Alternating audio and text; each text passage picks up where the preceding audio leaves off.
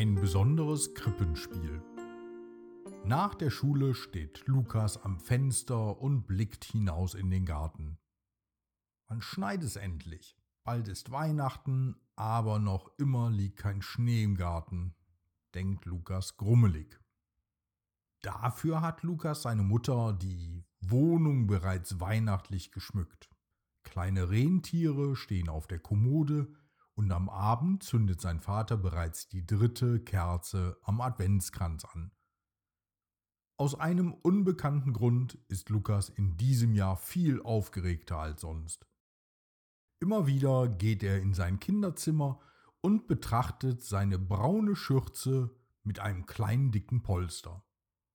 Die Schürze hat ihm seine Großmutter genäht und an dem Polster hat sie Bänder befestigt. Lukas ist stolz, denn er darf in der Schule beim Krippenspiel den Wirt spielen. Einen grimmigen Mann, der mit lauter Stimme Josef und Maria wegjagt und ihnen kein Zimmer geben möchte. Obwohl Josef den Wirt immer wieder um Einlass bittet, weil doch das kleine Jesuskind bald auf die Welt kommen würde. Die Schüler haben die Texte gelernt und für die Schulaufführung fleißig geprobt. Im Werkunterricht haben die Kinder mit Unterstützung der Lehrer sogar ein Bühnenbild aus dickem Karton gebastelt. Da steht jetzt ein Haus, in dem Reisende essen und schlafen können, und daneben steht ein kleiner Stall. Der Turnsaal in der Schule ist festlich geschmückt. Alle Lichter brennen und die Eltern haben bereits Platz genommen. Die Lehrerin begrüßt die Gäste und endlich wird der Vorhang zur Seite geschoben. Das Krippenspiel beginnt. Als erster betritt Lukas die Bühne, schließlich spielt er ja den Wirt, der auf Gäste wartet. Dann betreten Josef und Maria ganz langsam die Bühne. Das Spiel beginnt. Die Eltern sind ganz ruhig und verfolgen mit Spannung und natürlich auch mit Stolz das Krippenspiel. Josef und Maria sind sehr müde von der langen Reise und es wird bereits dunkel. Sie benötigen einen Platz zum Schlafen und hungrig sind sie auch. Josef klopft an die Tür, ein Fenster öffnet sich und der Wirt Lukas mit seinem dicken Polsterbauch und der braunen Schürze blickt durch das ausgeschnittene Kartonfenster. Lieber Wirt, hättet ihr bitte ein Zimmer frei? fragt Josef mit müder Stimme. Lukas lächelt und sagt mit freundlicher, ruhiger Stimme, ja, ich habe Platz für euch. Ihr wirkt müde und ihr seid sicher hungrig. Kommt doch herein und stärkt euch.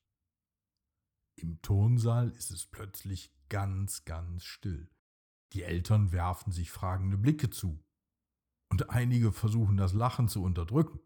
Die Kinder haben mehrmals geprobt und Lukas hatte bei den Proben mit lauter Stimme Josef und Maria weggejagt. So steht es im Weihnachtsevangelium, das in vielen Familien zu Weihnachten vorgelesen wird. Das ist auch der Grund dafür, warum Maria ihr Kind in einem Stall zur Welt bringen musste. Josef, gespielt von Klaus, wirft einen fragenden Blick auf die Lehrerin.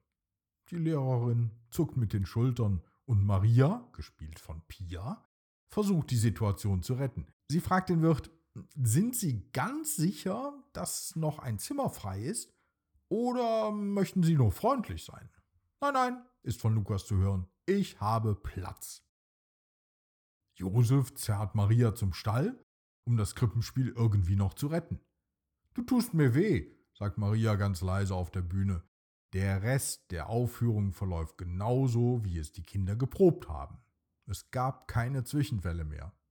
Am Ende applaudierten die Eltern und alle singen gemeinsam ein paar Weihnachtslieder, bevor der Vorhang wieder die Bühne verdeckt.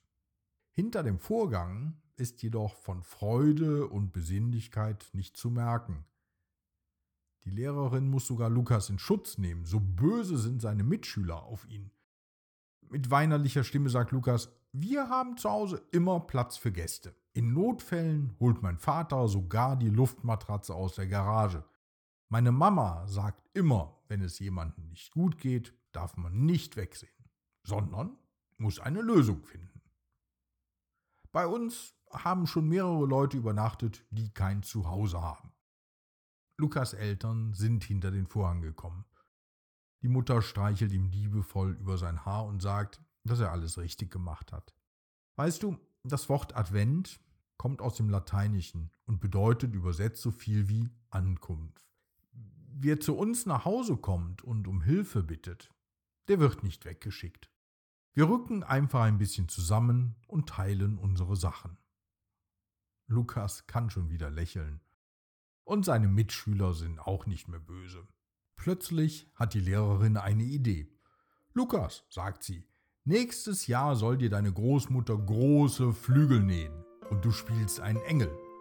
Dann kannst du ganz freundlich sein.